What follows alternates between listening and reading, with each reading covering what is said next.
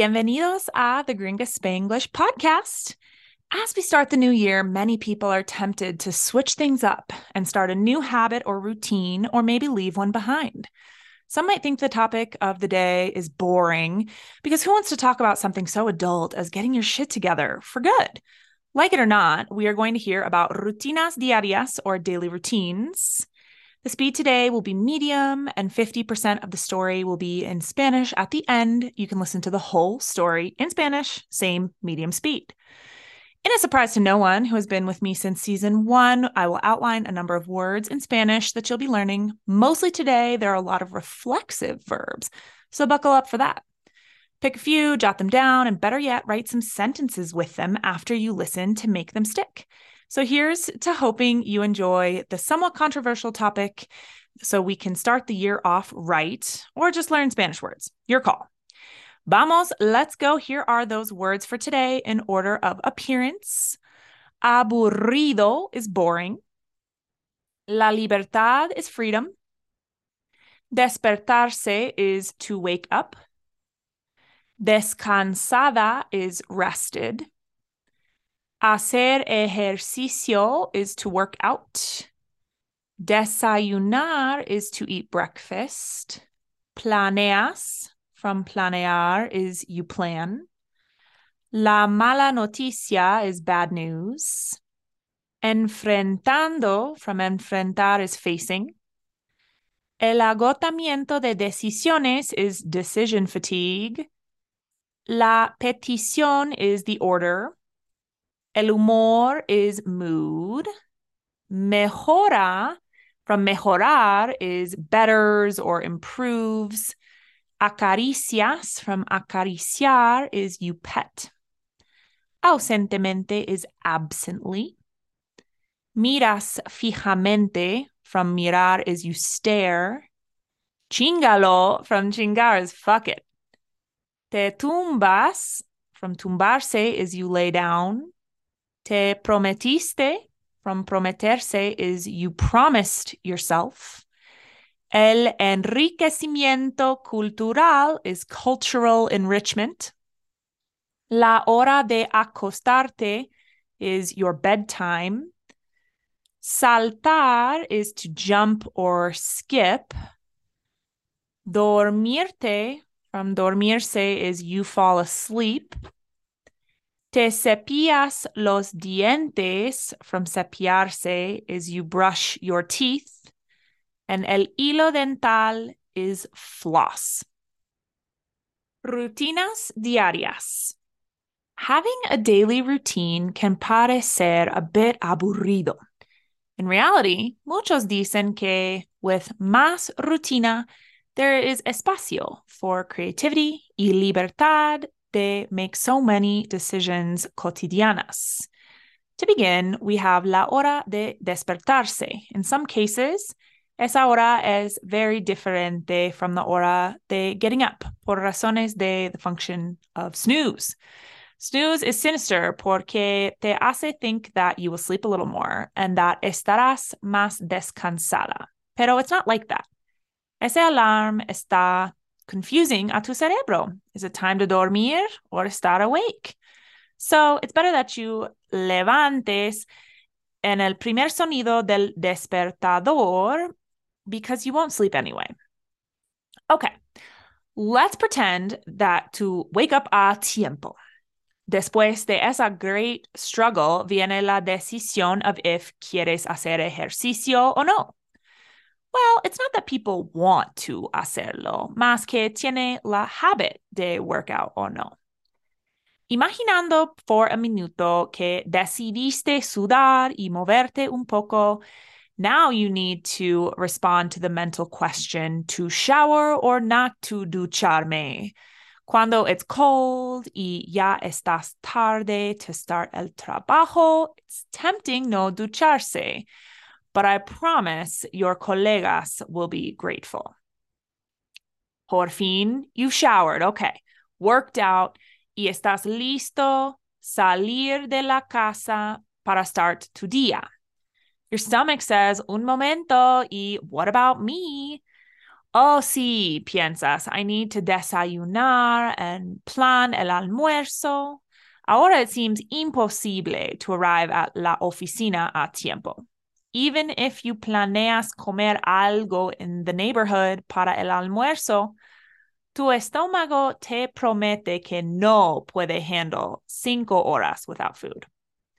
You start to buscar algo in the fridge, and there you encuentras un yogur. Thank God.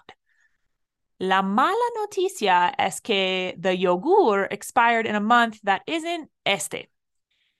Enfrentado con la decisión not to eat or estar enferma from having eaten furry yogurt, decides que, por lo peor, un veneno de comida would give you a day without work.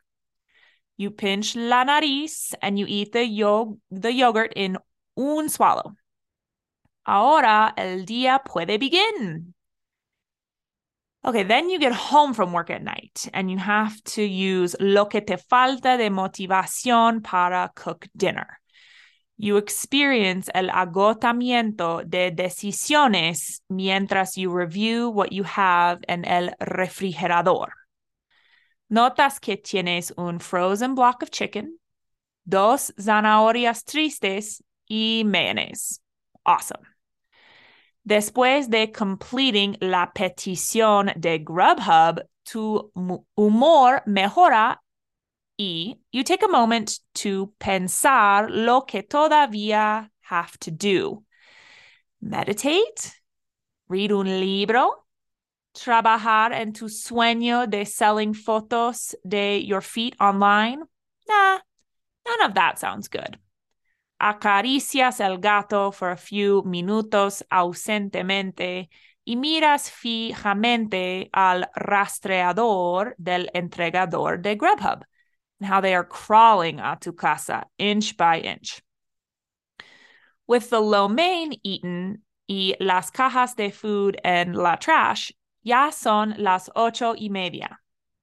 You return to la lista mental that seems to have grown durante la cena, including ahora take out la basura, pagar some bills, and respond to many text messages from el día anterior. You say, chingalo, y te tumbas en the sofa to watch tu programa favorito for just one episode, like te prometiste.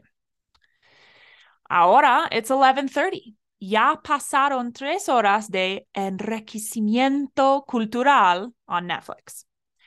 Since your hora de acostarte of 10 p.m. has passed, por un minuto you consider saltar the whole rutina de la noche y dormirte allí en el sofá. Then you hear una voz interna, no, no, no, bitch, los dientes will be peludos and your piel full of zits tomorrow. Leave del sofá and do your rutina de la noche. Scared of the vision of your potential appearance al siguiente día, you march al baño and slowly remove el maquillaje, te cepillas los dientes, and even use hilo dental. Llena of pride por ti misma, you sleep soundly hasta two horas after what you expected, al siguiente day. Now, if you feel attacked because this was a recap of your days, or if you are brimming with ideas to implement and want to jump off here, or if you're filled with anxiety at the thought of changing your days and want nothing to do with the Spanish, do you? However, if you'd like to hear the entire story, still at medium speed, it's coming in hot. Rutinas diarias. Tener una rutina diaria puede parecer un poco aburrido. En realidad, muchos dicen que con más rutina hay más espacio para creatividad y libertad de tomar tantas decisiones cotidianas. Para empezar, tenemos la hora de despertarse. En algunos casos, esa hora es muy diferente de la hora de levantarse por razones de la función de snooze. Snooze es siniestro porque te hace pensar que dormirás un poco más y que estarás más descansada, pero no es así. ese despertador está confundiendo a tu cerebro. ¿Es hora de dormir o estar despierto? Así que es mejor que te levantes en el primer sonido del despertador, porque no dormirás más de todos modos. Fingiremos que tú te levantas a tiempo. Después de esa gran lucha viene la decisión de si quieres hacer ejercicio o no. Pues no es que la gente quiere hacerlo, más que tiene la costumbre de hacer ejercicio o no. Imaginando por un minuto que decidiste sudar y moverte un poco, ahora necesitas responder a la pregunta mental ¿ducharme o no ducharme? Cuando hace frío y ya estás tarde, empezar el trabajo, es tentador no ducharse, pero te prometo que tus colegas te agradecerán. Ok, ok, por fin has duchado, has hecho ejercicio, estás lista para salir de la casa para empezar tu día. Tu estómago te dice, un momento, ¿y qué para mí? Oh, sí, piensas, necesito desayunar y planear el almuerzo. Ahora parece imposible llegar a la oficina a tiempo, aun si planeas comer algo en el barrio para el almuerzo, tu estómago te promete que no puede aguantar cinco horas sin comida empiezas a buscar algo en el refrigerador y allí encuentras un yogur, gracias a Dios. La mala noticia es que el yogur venció en un mes que no es este. Enfrentado con la decisión de no comer o estar enferma de haber comido yogur peludo, decides que por lo peor un veneno de comida te daría un día sin trabajo. Pellizcas la nariz y comes el yogur en un trago. Ahora el día puede empezar. Entonces, regresas del trabajo por la noche y tienes que usar lo que te falta de motivación para cocinar la cena. Experimentas el agotamiento de decisiones mientras revises lo que tienes en el refrigerador. Notas que tienes un bloque de pollo congelado, dos zanahorias tristes y mayonesa. Genial. Después de completar la petición de Grubhub, tu humor mejora y tomas un momento para pensar lo que todavía tienes que hacer. Meditar, leer un libro ¿Trabajar en tu sueño de vender fotos de tus pies online? Nah, nada de eso suena bien. Acaricias el gato por unos minutos ausentemente y miras fijamente al rastreador del entregador de Grubhub y cómo está gateando a tu casa, pulgada por pulgada. Con el main comido y las cajas de comida en la basura, ya son las ocho y media. Regresas a la lista mental que parece haber crecido durante la cena, incluyendo ahora sacar la basura, pagar unas cuentas y responder a muchos mensajes de texto del día anterior. Dices chingalo y te tumbas en el sofá para ver tu programa favorito por solo un episodio como te prometiste. Ahora son las once y media. Ya pasaron tres horas de enriquecimiento cultural en Netflix. Ya ha pasado tu hora de acostarte de las diez. Por un minuto consideras saltar toda la rutina de la noche y dormirte allí en la sofá. Entonces oyes una voz interna no, no, no, cabrona, los dientes estarán peludos y tu piel llena de granos mañana. Sal del sofá y haz tu rutina de la noche. asustadiza de la visión de tu apariencia potencial al siguiente día, marchas al baño y lentamente quitas el maquillaje, te cepillas los dientes y aún usas hilo dental.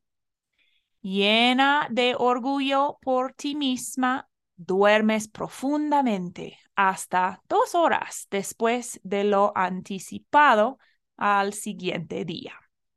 Well, I hope you enjoyed that advice column turned actual day in the life story. That's all I got for you today. Hasta la próxima.